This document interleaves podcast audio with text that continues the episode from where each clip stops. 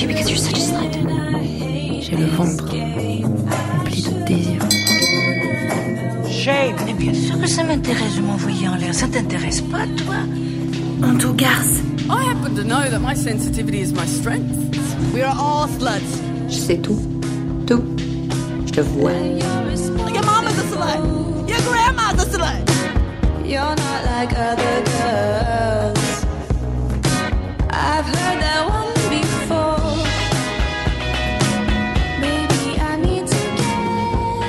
garces, le podcast pour parler de l'impact de la misogynie sur les sexualités et la pop culture. Parce qu'Internet nous a tant formés, on s'est dit que c'était à notre tour de l'informer.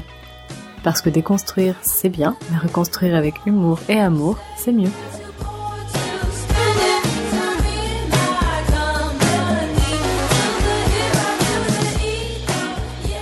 Salut On a décidé de faire un podcast. On va d'abord se présenter parce que en fait vous ne savez pas du tout qui vous parle et puis euh, si vous nous avez trouvé sur internet vous savez un peu de qui il s'agit mais on ne compte pas là-dessus. On est trois personnes qui avons euh, une expérience de personnes euh, assignées femmes à la naissance ou perçues comme femmes encore aujourd'hui dans l'espace public, ce qui ne veut pas dire que nous sommes trois femmes cis. Euh, et ça par contre le fait qu'on soit perçu comme des femmes ça va aussi quand même dire quelque chose de nos points de vue. Du coup euh, on s'était dit que c'était important de le rappeler. Je suis Dame Fanny, je suis autrice, notamment du blog Café Langue de Pute. Je suis venue sur internet par une recherche Harry Potter et les fanfictions m'ont radicalisée. Je m'appelle Douam, je suis tatoueuse et photographe le jour, et toute nue sur internet la nuit. Je suis tombée dans le féminisme quand j'étais petit, et du coup je suis en colère depuis 35 ans. Merci maman. Et moi c'est Lily, je suis artiste et chercheuse indépendante. Je suis arrivée sur internet en cherchant des gifs de Sailor Moon et maintenant je suis astrologue et je parle de mon chat sur Twitter. Tout d'abord, ta ta ta ta, intro flûte à bec. On voulait parler de slut shaming et on s'est dit qu'on allait d'abord définir le slut shaming. Peut-être vous avez déjà rencontré ce mot sur internet qui est un mot euh, anglais et du coup qui se construit du mot slut et du verbe shamer, donc shame, shaming. En gros, le mot slut, ce serait un mot qui pourrait se traduire par salope, et shame, shaming, c'est le fait, du coup, euh, bah, en fait, de faire honte, de culpabiliser, de stigmatiser, de ridiculiser. Euh, donc, l'idée dans ce, mot-là, c'était surtout, euh, évidemment, le mot slut, ça recouvre plein de choses, et c'est un mot qui peut aussi être critiquable, mais c'est toujours, en l'occurrence, lié à la sexualité, qu'elle soit ce soit une suspicion de sexualité ou une, en fait, une attitude ou un comportement ou euh, un langage, enfin, quelle, que soit la chose qui pourrait euh, englober l'idée d'une sexualité euh, qui serait vue comme condamnable. Mais avant toute chose, on s'était dit qu'on allait partir de, de la base, c'est-à-dire le slut shaming, c'est quand même de la misogynie. On revient toujours à cette idée que pour les hommes, avoir une sexualité débordante et sortir par exemple avec plein de femmes c'est glorieux, alors que pour les femmes, c'est quelque chose qui va toujours être stigmatisé. C'est quelque chose qu'on retrouve en plus, vraiment, c'est quelque chose de très vieux, parce que ma grand-mère a une expression pour ça, qui dit qu'un homme, tant qu'il a un béret, il peut rentrer dans tous les villages. Et elle m'expliquait bien que ça signifiait qu'un homme pouvait faire exactement ce qu'il voulait, ça n'avait pas de conséquences, alors qu'il fallait faire très attention comme on était une femme, parce que rien que de parler un peu trop longtemps avec un homme, c'était juste la fin de votre réputation et que toute votre vie sociale était uniquement basée sur votre réputation. J'aime beaucoup ton truc de grand-mère parce que ma grand-mère disait Ah, celle-là, elle avait la cuisse facile. Ah. Et ben, euh, en, en, arabe, il y avait aussi des grand-mères qui disaient euh, qu'en gros, si tu dansais avec un homme, fallait l'épouser. Donc, du coup, euh, voilà, on a toujours la même idée. L'idée, c'est, vous avez vu, vous avez compris, c'est toujours qu'on a cette ce rapport entre l'idée d'une sexualité qui serait a priori associée à une figure féminine et qu'en fait cette sexualité elle est soit criminalisée soit en tout cas elle est condamnée d'une manière ou d'une autre. Euh, dans nos générations le slut shaming ça a pris plein de formes différentes et on s'est dit qu'on allait faire un podcast pas seulement pour parler de slut shaming mais plutôt de voir sur plein de thématiques différentes comment ça s'articule pour un peu comprendre le lien entre bah, la misogynie on va dire fondamentale là-dessus et euh, toutes les injonctions contradictoires qu'on retrouve dès qu'en fait des personnes qui sont perçues comme des femmes aujourd'hui euh, respirent, bah, en fait, respirent euh, portent une jupe, euh, ont des rapports sexuels ou n'en ont pas. Ou n'en ont pas. Et c'est très important parce que du coup c'est vraiment cette idée de suspicion, de désobéissance à un ordre moral, voilà, qui, qui en fait va porter pas mal le slut shaming. On n'est pas forcément d'accord pour dire qu'il faut tous qu'on revendique euh, d'être des slots. Euh, par contre, on est assez d'accord pour que toute personne ait la liberté de choisir euh, ce qu'elle veut être, faire, euh, porter, Sans euh, jugement. dire, euh, recevoir ou ne pas recevoir, donner ou ne pas donner, etc., etc., en toute euh, liberté en fait. Et, et du coup, on s'était dit qu'on avait un point commun à toutes les trois et qu'on allait en parler aujourd'hui. Euh, bah en fait, que ce soit une appellation politique ou que ce soit effectivement l'appellation qu'on choisit pour notre orientation sexuelle, on est toutes les trois bisexuelles. Et on s'était dit qu'on allait parler de slut shaming et bisexualité. Mais avant ça, on va se demander, c'est quoi la bisexualité? Donc, la bisexualité, c'est une orientation sexuelle où tu es attiré par ton genre, ou un autre, ou les autres. Pas mal. Ouais, ouais. Bonne définition. Ouais, bon, truc de base, quoi. On est bien. Euh, du coup, euh, bisexualité, c'était aussi la question euh, pourquoi on a dit qu'il y avait du débat autour de ce terme-là ou qu'on l'avait pris pour des choix politiques. Parce que peut-être que vous avez été, vous aussi, témoin de cet incroyable débat euh, dont on, on ne parlera pas, puisque c'est un choix qu'on a décidé de faire.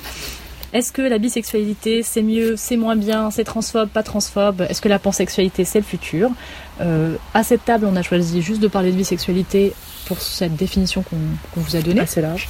qui est une définition assez large. On a des expériences différentes de la bisexualité, on a des partenaires différents, et du coup, de toute évidence, ça va pas être la même bisexualité pour tout le monde. Mais par contre, ce qui est intéressant, c'est que la biphobie, tout le monde en prend pour son grade. Exactement. Donc du coup, on va pouvoir parler de ce petit lien entre bisexualité et slut shaming, en sachant qu'on fait un petit aparté. Oui, on est des personnes perçues comme des meufs, et donc la bisexualité, on va la, parler euh, et l'expliquer et euh, la débattre de notre point de vue. Mais la biphobie, par contre, euh, bah, elle est vécue aussi par des personnes bi qui sont pas des personnes perçues comme des meufs. Et en fait, euh, elle se revendiquera souvent euh, par les mêmes étendards masculins, antiféministes, etc. Donc ça reste quand même un fondement misogyne, sexiste et homophobe.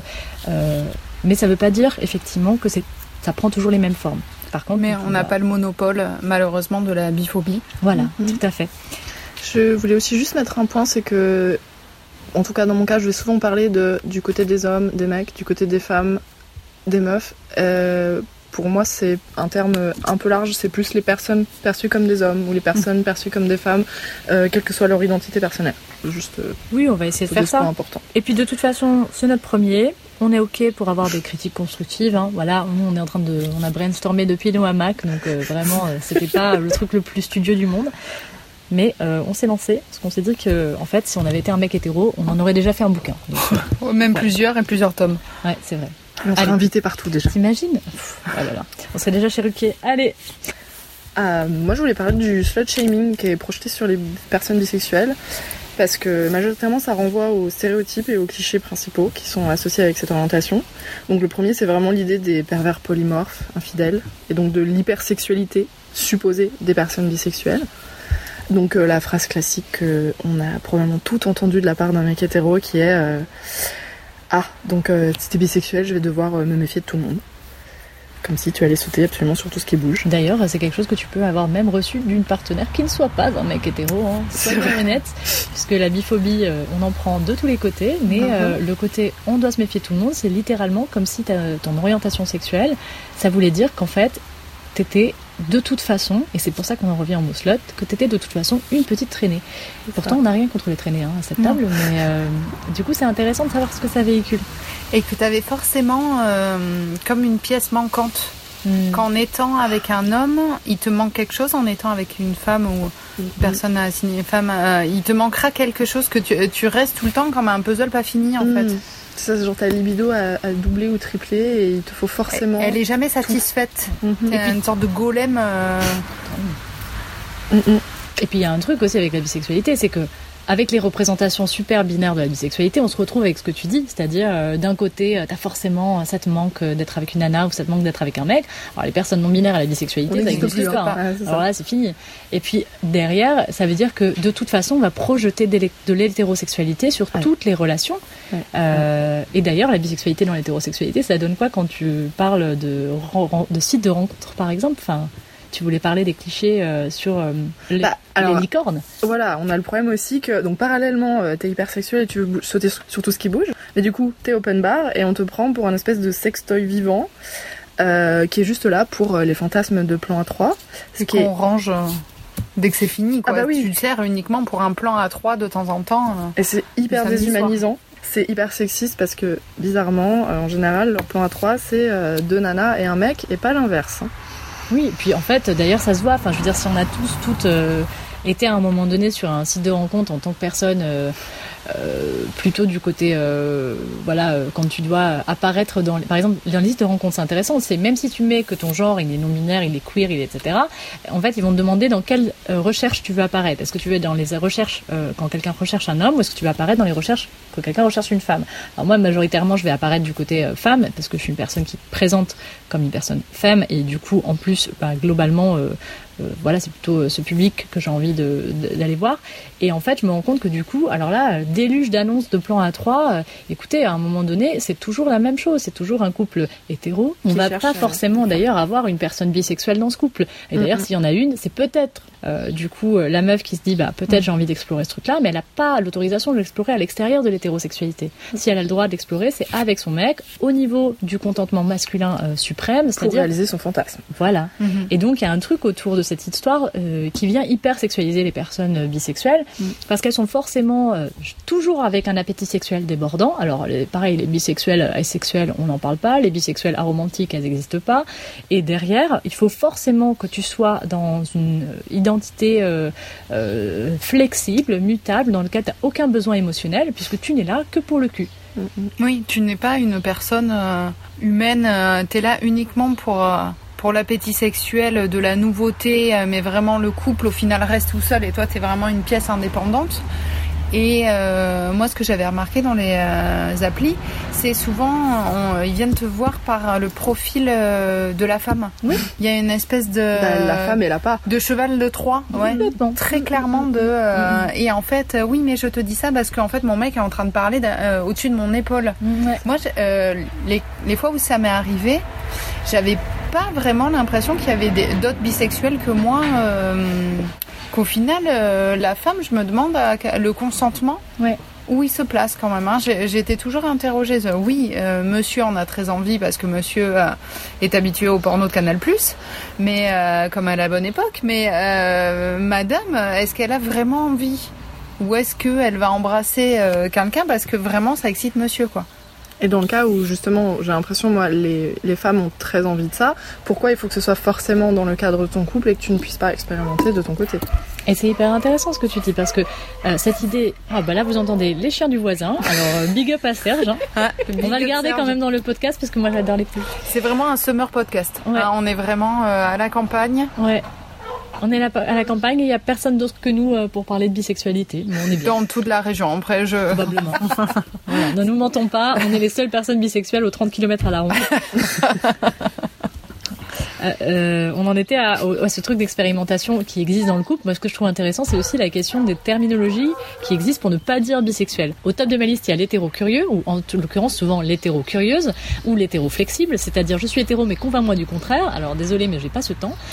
Et- Non, je suis pas militant politique. hein. Genre, moi, mon but, c'est pas de, de, tu vois, alors, en vrai, si, mon but, c'est un peu de détourner les gens de l'hétéronormativité. Mais j'ai pas le temps de me battre avec tes propres, ta propre biphobie intériorisée, systématiquement, surtout si c'est pour que je sois euh, ton, ton tremplin d'expérience pour après que tu reviennes potentiellement à une situation où tu vas dire, bah, en fait, non. En fait, tu es un sextoy Mhm. politisé, dans leur cas. Ouais, alors, Ils espèrent. euh, même pas, je pense que je suis Bon, un sextoy euh, convaincant. C'est juste, en fait, tu serais bisexuel, donc comme tu saurais gérer l'appareil de monsieur, l'appareil de madame, hein, je stigmatise en gros, et ben du coup, tu serais magique, tu pourrais faire plaisir à tout le monde. T'es Et une multiprise en fait. Qui Ouais, te fait plaisir T'es très clairement un truc à deux embouts. euh, T'es vendu chez le roi Merlin quoi. Ouais, ouais, c'est ça. C'est dommage parce que Laurent Merlin n'a pas lancé son application de dating. Avant de juste finir sur ce truc de, je voulais glisser un mot sur la sapiosexualité. Ah non, mais on a dit qu'on n'allait pas en débattre. Mais juste ce qui est intéressant, c'est que la sapiosexualité, c'est aussi cette idée de convainc-moi par ton intelligence que je peux être attiré par toi potentiellement sexuellement. Euh, dans le- tous les cas, ce que je trouve intéressant, c'est l'idée que la bisexualité, c'est quelque chose qu'on ne peut pas nommer, ou la pansexualité, si vous voulez, c'est pareil. En tout cas, euh, il faudrait rester dans un cadre qui serait le cadre plutôt confortable de l'hétéronormativité, même si c'est un cadre dangereux. Et en même temps, ça se comprend. Parce qu'il y a plein de, vraies souffrances et de vraies violences que subissent les personnes bisexuelles. Statistiquement, notamment les personnes perçues comme des femmes bisexuelles, ce sont celles qui vont vivre le plus de violences domestiques liées notamment à l'idée et aux clichés qui sont ceux de l'infidélité et des bisexuels voraces qui mangeraient à tous les râteliers. Enfin, il y a vraiment des violences conjugales très fortes qui sont liées à la biphobie. Donc effectivement, je peux presque comprendre qu'il y a des gens qui veulent pas revendiquer cette appellation-là, mais par contre, qu'est-ce que ça dit aussi de la réalité des personnes bisexuelles, qui sont bisexuelles, et qui sont dans des couples hétéros?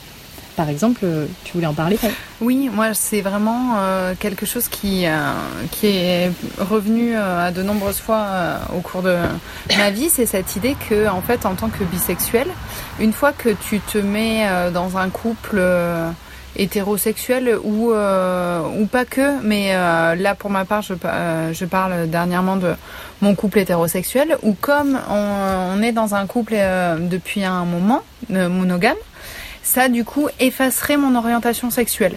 Vraiment, euh, au fur et à mesure, je pense, du temps qui passe, ça érode euh, ton orientation sexuelle qui finalement de- devient euh, finit euh, un peu comme du sable. Euh, Elle était forte au début, puis progressivement, alors j'ai quand même l'impression, on en revient au mythe du pénis magique, hein, bien sûr, qui euh, va petit à petit éroder ton orientation sexuelle jusqu'à ce qu'elle n'existe plus, car tu n'as plus besoin euh, d'avoir une orientation sexuelle, car tu es sauvé par le pénis. Saint Graal pénis qui, du coup, te remet dans le droit chemin. Déjà, donc il n'y a plus de slut shaming. Tu as le droit d'avoir autant de sexe que tu veux, mais euh, dans le cadre de ton couple, bien évidemment. Dans un couple hétéro avec des Voilà. personnes cisgenres qui seraient un homme et une femme. Et C'est Évidemment, ça qui est fou. évidemment. C'est, c'est- euh, ah, sinon la morale. Où se situe la morale si on ne peut plus euh, mettre du cadre? On est dans le second degré. vrai, Oui, bien sûr, pardon. Mais ceci dit, c'est intéressant que tu dises ça juste avant que tu continues parce que on parle de viol correctif. C'est alors oui, il y a des triggers à warning à poser sur ce podcast. Euh, le viol correctif, c'est l'idée euh, d'un viol qui est très généralement, euh, bah voilà, c'est un viol que subissent des personnes perçues comme des femmes qui auraient dévié de l'hétérosexualité. Et c'est, ça fait partie des pratiques de violence sexistes et sexuelles, lesbophobes, biphobes, que vivent énormément de femmes non hétéros qui sont effectivement euh, rappelées à l'ordre par l'idée qu'elles ne devraient adhérer qu'à un seul désir, qui est effectivement porté par une masculinité cisgenre, hétérosexuelle, Mmh, normative. évidemment. Donc euh, cette idée du Saint Graal du pénis, on en fait des blagues, mais la réalité c'est que ça donne vraiment un, un univers euh, masculiniste euh, toxique qui, existe. Euh, ça me fait penser aux représentations des personnes bisexuelles en couple dans la presse notamment ou dans les médias. C'est très souvent si une personne bisexuelle out, si une femme bisexuelle out est en couple, sa bisexualité est effacée à partir du moment où elle était avec un homme. Si un homme bisexuel est en couple, sa bisexualité est effacée à partir du moment où il est avec un homme. Donc ça va être, euh, j'avais, je me rappelle d'un article, c'était euh, ces hommes gays mariés avec une femme. Bah du coup c'est pas des hommes gays, c'est des hommes bisexuels. Mais en fait le point commun à chaque fois c'était ceux qui sont avec des hommes. Donc en fait toute leur sexualité tournait encore avec le fait qu'ils soient avec des hommes. D'accord. Il ou elle. Ouais, bah ouais, c'est ça. Et du coup c'était genre euh, ta bisexualité n'existe plus à partir du moment où t'es avec un homme en fait. C'est intéressant de voir que la sexualité de, de qui serait euh, une sexualité qui existerait en dehors euh, des normes hétérosexuelles, elle serait forcément une sexualité moindre, une sexualité moins importante, moins euh, même menaçante. Et c'est pour ça que c'est intéressant l'histoire du plan A3, parce que en fait, quand on cherche une licorne et qu'on cherche systématiquement une personne qui serait a priori une personne perçue comme une femme euh, pour un plan A3 dans un couple hétéro, pourquoi est-ce qu'on prend, pourquoi est-ce que l'homme euh, serait dit, se dit, je vais prendre une nana? C'est en partie parce que ça le glorifie, parce que c'est cette histoire du tableau de chasse. Les mecs, c'est des donjons, et puis euh, les meufs, si elles ont trop de partenaires, bah, c'est forcément des salopes. Mais de l'autre côté, c'est aussi parce que la sexualité de femmes, de deux femmes entre elles, serait forcément moins menaçante pour l'indispensabilité du mec. Alors, il y a Parce qu'il n'y a pas de pénis magique dans l'histoire. parce qu'il n'y aurait pas de pénis magique, sauf qu'en fait, le pénis magique, c'est le dildo que tu choisis à la taille et à la convenance de tes partenaires. Incroyable, n'est-ce pas? Moi, Je sais Exactement. pas vous, mais j'aurais choisi ça. Et euh, du coup, il y a quand même un effacement euh, et il y a un amoindrissement de l'idée de la sexualité et du pouvoir sexuel des femmes euh, et des personnes bisexuelles en général pour leur accès à des relations qui seraient à l'extérieur des couples hétéros. Oui, et il y a cette idée du tout pouvoir, parce qu'au final, dans une relation hétérosexuelle du- d'une femme bisexuelle, où on va petit à petit effacer son orientation sexuelle, et petit à petit on va la transformer en ah hum, quel cadeau tu fais à ton partenaire. En fait, c'est ton, c'est limite ton partenaire qui t'a modelé pour euh, quelle chance il a Mm. en fait. C'est limite ce don Juan là, finalement, il a carrément réussi à transformer l'orientation sexuelle d'une femme. Parce qu'au final, la sexualité entre deux femmes euh, n'existe que par la vision d'une troisième personne, d'un Comme dirait Anna Gatsby, est-ce que les lesbiennes existent si les hommes ne les regardent pas? Exactement. Et en fait, ça revient à cette, cette idée de phase, c'est-à-dire que c'est jamais une vraie orientation sexuelle, c'est forcément une expérience, ce qui valoriserait le fait que les gens ne choisissent pas cette appellation, et ce, ce serait des relations qui n'auraient pas d'investissement émotionnel, puisqu'on ne prendrait pas de responsabilité affective pour des partenaires bisexuels, puisque de toute façon, ce n'est pas une vraie sexualité, ce n'est pas une, une orientation valide. Et d'ailleurs, les débats bi-pan et les débats sur euh, quelle communauté ou euh, quel couple définirait ton orientation sexuelle, on en revient toujours au même cas de figure, c'est-à-dire la bisexualité, ce serait ce point de clivage dans lequel le monde hétéro et le monde euh, non hétéro se rencontreraient. Et en fait, toi, tu es forcément porteur d'une réalité d'un côté. Ah, ou on est le loup-garou. euh, On est le loup-garou. Cette biphobie et ce slut shaming par rapport à la bisexualité, en fait, on la reçoit des deux côtés, ce qui est très très dur parce qu'on a de la biphobie du côté des hétéros et on a de la biphobie des- du côté des personnes euh, gays ou queer, ce qui clairement n'aide pas. Et, euh, et le slut shaming est des deux côtés aussi, parce que cette Exactement. peur, entre guillemets, des mecs hétéros, comme tu disais, on la Mhm. reçoit aussi parfois, par exemple, des femmes lesbiennes ou autres. Et cette invisibilisation aussi, parce qu'on a souvent le cas où soudain tu es avec une personne qui est perçue comme une femme et ils sont là genre Ah, donc t'es lesbienne? Bah non, je suis toujours bi. Et en fait, moi, c'est vraiment cette idée que j'essaie toujours de faire passer c'est on est bisexuel quand on est avec une femme, on est bisexuel quand on est avec un homme, on est bisexuel si on est avec une personne non binaire et on est bisexuel quand on est célibataire. Oui. En fait, la bisexualité ne vient pas de nos partenaires, mais elle vient de notre identité à nous. Elle n'est pas poreuse. C'est vraiment ça. Euh, nos partenaires euh, Ne nous définissent non, pas. ne nous définissent pas, ne définissent pas notre orientation sexuelle et ne définissent pas notre valeur. Et c'est quelque chose moi qu'on m'a souvent dit dans des discussions. J'ai vu beaucoup de femmes qui me disaient euh, en fait je pense que je suis bi, mais euh, je peux pas être certaine parce que j'ai pas essayé. Ben, je pense qu'il n'y a pas beaucoup d'hétéros qui se sont posé la question s'ils étaient hétéros quand ils avaient encore pas eu de relation sexuelle en fait. Enfin, tu n'as pas besoin de valider si tu penses que tu es attiré par euh, plusieurs genres. Ben, t'es attiré par plusieurs genres et c'est cool. Et si t'as envie de te revendiquer bisexuel, revendique-toi bisexuel. Il n'y a pas de validation par l'expérience. Non, et puis à un moment donné, Des VAE. oui, on va faire une validation des acquis par l'expérience du cul. Euh, non, d'ailleurs, Niveau non. master. Attends, on aurait un niveau là. Maître de conférence. Bah, on est toujours On sur est déjà maître de hein, conférence. voilà.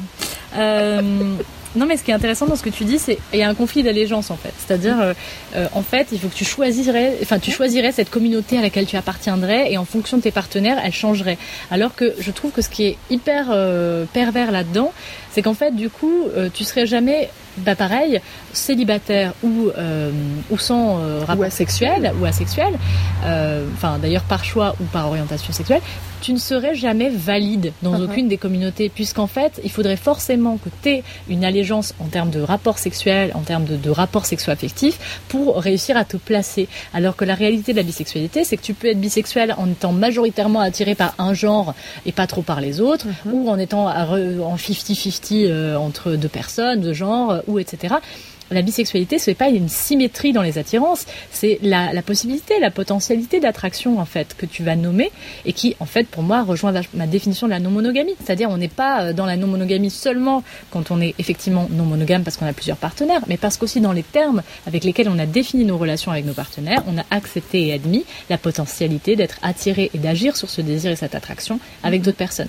Après moi c'est ma définition, mais je pense que comme tu dis, bah moi je suis pas non monogame et monogame entre les périodes où je n'ai qu'un seul partenaire ou une seule partenaire. C'est juste du chômage technique. c'est de l'intermittence. Ouais. Du coup, euh, c'est particulièrement intéressant ce que tu disais là-dessus. Parce qu'on le reçoit évidemment des milieux LGBTQ Mm. euh, à, à Mm, mm. foison. Et des milieux TPB, GIA aussi.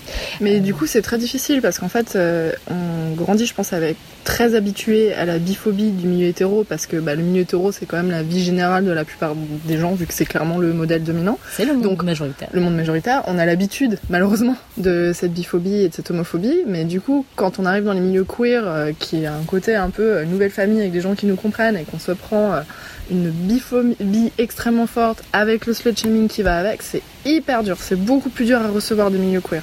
Ah, ça c'est Ça fait beaucoup plus mal. c'est complètement vrai. Moi euh, j'avais cette impression de de milieux euh, plus safe que euh, que des milieux quand je, euh, au début de dans ma jeunesse et euh, et cette idée que j'aurais moins de slut shaming notamment que le slut shaming c'était en majorité euh, d'hommes hétéros euh, qui avaient pas assez confiance en eux et je me souviens d'une date où du coup euh, avec une femme avec qui j'avais fini par dire que j'étais bisexuelle mais vraiment sans, enfin, je- j'avais, je ne pensais pas que ça poserait problème. Et euh, qui m'avait rétorqué, Ah, mais moi je suis une Golden Star. Gold Et, Star, ouais. Gold Star. Lesbienne Gold Star. Alors les Gold Stars, pour les gens qui ne savent pas, c'est des lesbiennes qui n'ont jamais couché avec un homme. Et du coup, euh, c'était là. Et, et j'ai rarement euh, ressenti un slut shaming aussi fort. Parce que là, pour le coup, c'était. euh, Tu as été souillé par le pénis magique. Oui, euh, souillé. Et puis voilà, de. on aurait pu, et par les choix que tu as faits, par la vie sexuelle débridée que tu as eue, tu n'auras pas accès à, à la suite dans cette relation. Star. Et euh, ouais, j'avais vraiment ressenti ça euh, de façon euh, hyper violente parce que je me sentais plus en sécurité en me disant mais euh, voilà, il n'y a pas, il a pas d'homme hétéro euh, dans ce rencard, euh, ça devrait aller niveau slut shaming. Et en fait, bien évidemment, j'avais tort. La misogynie est partout. par rapport à cette idée de safe. On va pas faire, euh, là je vais pas faire un podcast sur euh, pourquoi j'aime pas le mot safe, euh, mais c'est intéressant parce que c'est un terme, voilà, qui voudrait dire plus sûr, plus sécuritaire, mais pas forcément avec la notion libéraliste de sécuritaire. Euh, en tout cas, un endroit où on s'en sentirait plus en sécurité, ce serait soi-disant euh, la définition du mot euh, safe, d'un lieu safe. Et, euh, et je pense que à tort, on a tendance à penser que dès qu'on va dans un milieu euh, qui serait euh, divergent en termes de, de normativité, donc par exemple dans des milieux plus LGBT euh, ou LGBTQ+, eh bien en fait on aurait forcément accès à des gens qui se seraient remis en question qui auraient remis en question le système et qui de fait auraient aussi viré leur masculinité toxique, leur hétéronormativité, leur possessivité, etc. etc. Leur misogynie internalisée. et leur misogynie et leur slut-shaming.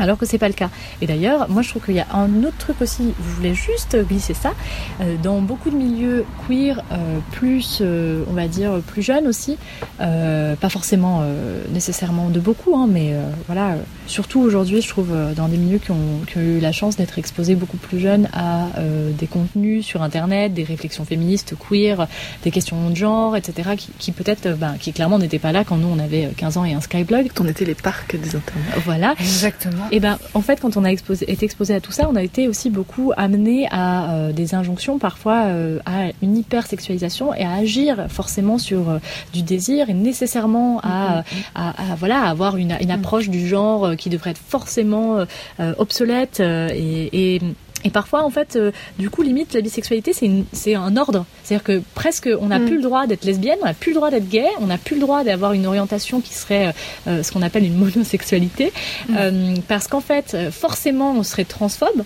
Alors déjà, euh, je rappelle qu'il y a des personnes trans qui sont gays et lesbiennes, euh, et en plus, euh, la bisexualité, ça ne veut pas dire que ça résoudrait tous les problèmes, parce qu'en fait, on n'est pas obligé d'être attiré par tout le monde. On n'est pas obligé d'agir sur du désir vis-à-vis de tout le monde. Et euh, parfois, la bisexualité, c'est presque une injonction euh, à avoir euh, voilà, subverti le genre au point de ne pas, Mhm. de ne pas pouvoir refuser certaines personnes. Alors moi, je refuse pas les gens sur leur genre, je refuse les gens sur leur personnalité en général. Mais voilà, je suis pas sapiosexuelle non plus. Mais je pense que c'est important aussi de dire qu'il y a plein de manières d'utiliser la bisexualité, un peu comme le bâton et comme la carotte, quoi. Oui, et comme l'être suprême qui a tout résolu, qui est complètement woke et qui, euh, alors que pas du tout. Alors que moi je disais aux gens que j'étais bisexuelle parce qu'en fait je suis tellement misanthrope que heureusement que je pouvais taper dans tous les genres parce que sinon il y avait vraiment pas beaucoup de choix. Bon, moi, j'ai jamais vu la différence euh, vraiment euh, entre dire bisexuel et pansexuel, parce que ma définition, ça a toujours été, mais en fait, vraiment, si je t'aime bien, ça change quoi ça. Tout se résout ensuite par la communication et la négociation entre nous. Du coup, on s'était dit, pour refermer cette conversation qui clairement n'est pas terminée, euh, qu'on voulait partager quelques références autour de la question de la bisexualité et peut-être aussi de, de son lien au slut-shaming. Euh, voilà, donc on fait un petit tour de table des trucs auxquels on a pensé, euh, qu'on aime bien ou qu'on encourage les gens à lire, voir, écouter, regarder, enfin voilà. Et vous pouvez partager évidemment euh, vos propres références là-dessus. Peut-être je commence. Ok. Euh, moi j'ai un zine que j'aime beaucoup qui s'appelle Deux fois plus de chance le samedi soir qui est un zine qui a été écrit collectivement autour euh, d'un atelier euh, groupe de parole euh, de personnes bi et pan, je crois. Voilà, qui a été réalisé par des personnes françaises, ou en tout cas en France. Je vais essayer de voir si je retrouve un lien. En tout cas, c'est un zine qui parle voilà de cette idée que de la biphobie et notamment d'un point de vue LGBTQ puisque ça a été écrit et, réalisé par des personnes LGBTQ+. Et il y a un livre qui n'est pas encore traduit en français, mais qui s'appelle By Notes for a Bisexual Revolution, euh, donc euh, de Shiri Eisner, je sais pas comment on dit son nom.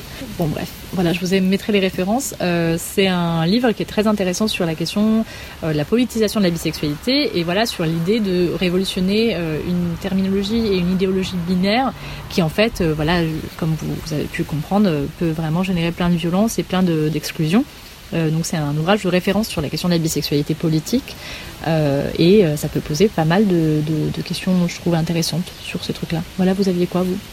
Alors moi, euh, au niveau des références, euh, j'avais, euh, je voulais parler au niveau des séries. Une référence euh, classique. J'ai l'impression que c'est la première fois que je vois un personnage d'une série euh, de grande écoute. euh, c'est au niveau de Grey's Anatomy avec euh, le personnage de Kali qui explique qu'elle se sent invisibilisée dans sa bisexualité. Et j'avais trouvé ça vraiment chouette d'avoir euh, ce premier discours euh, qui était euh, un discours militant, mais sur qui passait sur une chaîne de grande écoute, sans que ça soit centré non plus que comme d'habitude, tout un épisode, tout un film soit basé uniquement là-dessus. Là, c'était juste une discussion entre deux copines euh, qui buvaient trop de tequila et qui étaient ah ouais, moi ça me saoule. Et j'avais trouvé ça vraiment très bien.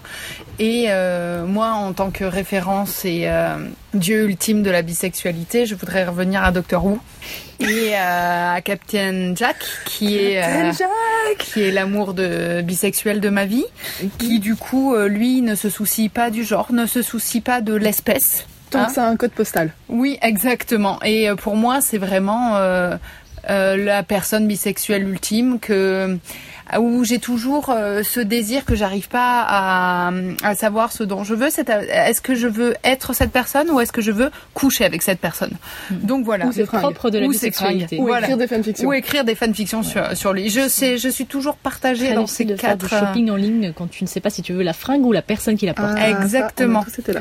Donc voilà, c'est vraiment et euh, quand même, je re- euh, le personnage qui ne s'est pas déterminé comme bisexuel, mais vraiment qui moi m'avait marqué, euh, c'était Willow dans Buffy. Mm. Qui, euh, qui avait eu une relation euh, longue hétérosexuelle euh, avec Oz, Oz, puis avec Tara. Tara. C'était le premier baiser lesbien de toute l'histoire des séries, me semble Ouais, ouais, et qui n'était même pas euh, un baiser euh, avec euh, de la sexualité. Il me semble c'était elles s'embrassaient pour se réconforter quand elles allaient à un enterrement. Donc en plus, ils avaient choisi vraiment. et moi, ça avait révolutionné ma découverte de mon orientation sexuelle. Donc moi, c'est c'est ces trois là qui m'ont marqué. Moi, je pense avec ce que tu dis, vieille école. Quand je regardais The L Word, donc ça date, Mhm. euh, le personnage d'Alice qui était ouvertement bi et qui en prenait plein dans la gueule dans le genre de regard, des remarques biphobes, ça m'avait, en fait, ça m'a fait du bien parce que j'étais là, ah merci euh, de parler de ça aussi dans le milieu lesbien. Et aussi Tina, qui à un moment, si je me rappelle bien, euh, tombait de nouveau amoureuse d'un mec et en fait le vivait hyper mal. Ça faisait des années qu'elle se définissait vraiment comme lesbienne et qu'elle avait aucun soutien autour d'elle. Et ça m'avait vraiment marqué. Et d'ailleurs, Tina, au départ, elle sort avec un homme, puis sort avec Beth. Donc Voilà. elle est toujours définie et elle va, être- elle va recevoir plein de slut shaming dans cette série parce que Ouais. c'est forcément euh, la fausse lesbienne, euh, Ouais. celle qui va forcément revenir Ouais. aux hommes. euh, Il y avait vraiment eu beaucoup, beaucoup de ça dans la On série. en revient à cette biphobie euh, de fake. Euh, dans un truc plus fun et plus actuel, euh, contrairement aux représentations sulfureuses qu'on voit généralement dans tous les films où il y a des plans à trois où c'est toujours un homme, deux femmes, on a parlé tout à l'heure de Daniela dans Sense8. ah, Daniela qui vit sa meilleure vie avec un couple gay, sa qui clairement est notre euh, notre euh, notre modèle ultime. Enfin surtout moi. Voilà. Donc voilà, Sense8 c'est une très bonne série pour euh, entre guillemets quand même les questions de fluidité de genre et de. Alors là dans le genre ultimate bisexual pool, on est pas mal, Ouais. avec beaucoup de persos qui se retrouvent un peu obligés de questionner leurs orientations. Je peux pas sans vous expliquer l'histoire. Et euh, comme je suis relou et que je fais toujours du lobbying, je pense au livre La cinquième saison de N.K. Jemisin. Si, si, si, parce qu'il y a pas mal de persos. euh, alors, bisexuel n'est pas forcément le, nom, mais euh, avec des sexualités assez fluides. Et comme c'est une société qui est pas du tout genrée, et ben il y a pas de slut shaming et du coup il y a une approche de la sexualité qui est très très intéressante. Voilà, je vous conseille. Ouais, je voulais juste conclure en disant big up à Stéphanie Béatrice aussi, qui joue un personnage euh, bisexuel dans Brooklyn Nine-Nine, le personnage de Rosa, et qui en fait est ouvertement bisexuel et a aussi énormément et continue de militer et d'être activiste en tant que figure euh, bisexuelle, femme, non blanche, euh, vraiment cool. Bon, il y en a quelques autres, mais vraiment, voilà, on parlait de série, donc elle m'est revenue. Voilà. Sur ce, on va s'arrêter là pour notre partie slut shaming et bisexualité. On va faire un petit break et on revient.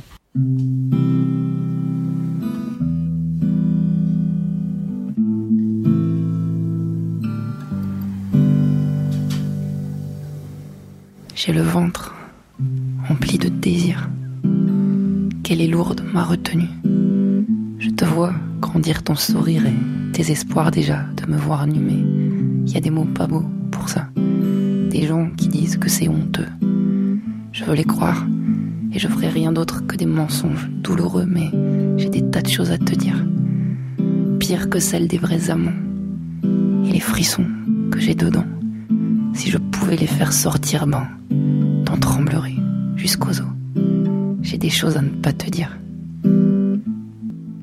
Alors du coup, euh, bon, c'est notre premier épisode, donc euh, on n'a pas reçu encore des dizaines de lettres d'amour enflammées, mais on en attend pas moins. Donc on a une section qui euh, n'a pas encore de nom, mais bon, on a notre petit nom officieux de travail, euh, qui serait le courrier du cœur, mais qui serait pas que le courrier du cœur, si c'est aussi euh, des références que vous voulez partager, des choses que vous avez aimées, lues, vues, que vous voulez euh, faire circuler, on serait ravis de les intégrer Des témoignages. des témoignages surtout. Et euh, d'ailleurs des témoignages, on pourra peut-être en reparler parce qu'on mettra peut-être en place un système d'audio. Vous pouvez peut-être nous envoyer des audios, euh, on pourrait passer directement ça. On va, on va réfléchir à comment mettre ça en place. Euh, quoi qu'il en soit, on s'était dit aussi que ça pouvait être un peu euh, soit un partage de témoignages, soit ça pourrait être quelque chose sur lequel vous avez envie d'une réponse. Euh, parce qu'en en fait, pourquoi pas euh, Peut-être qu'en cinq minutes, on peut essayer de vous donner un petit insight féministe. Euh, quoi qu'il en soit, n'hésitez pas à nous envoyer euh, ce que vous avez envie de partager ou ce sur quoi vous avez envie de discuter autour de cette question du slut shaming ou en tout cas autour de cette idée euh, qu'il y a une condamnation misogyne et euh, que ça doit avoir un lien près ou de loin à la sexualité. Bref, on a un programme hyper sympa et vous avez le droit aussi de nous envoyer des suggestions. Voilà, on va peut-être clôturer ce petit, euh, ce petit table ronde. Ça va On se sent comment là? On est bien On se sent plutôt Ouais. bien. J'ai envie d'en faire 12 autres direct. Bah écoute, ça tombe bien, on a au moins 12 heures encore à passer à cette table avec les chiens de Serge dans le fond. Et euh, du coup, bah, on vous remercie, on va monter un petit générique de fin et on va le lancer. Voilà. Non, non, arrête. En espérant la- qu'on changera la flûte avec. Ouais, voilà. Et puis, Pas de shaming. non, non, on fait, on fait aucun shaming à cette table, Ni flûte, ni rien. seulement le shaming de la misogynie. Voilà. voilà. Voilà. Allez, euh, bisous, puis on Bah, va bientôt. se reparler bientôt. bientôt. Salut Vous venez d'écouter un épisode Garces, le podcast qui s'intéresse à l'impact de la misogynie sur les sexualités et la pop culture. Vous pouvez nous retrouver sur les réseaux sociaux, par exemple Twitter ou Instagram, at hagpodcast, H-A-G podcast. N'hésitez pas à faire écouter cet épisode à vos amis, à nous laisser des commentaires, à le partager ou à nous mettre des étoiles, pourquoi pas 5, sur votre plateforme d'écoute et vos applications podcast.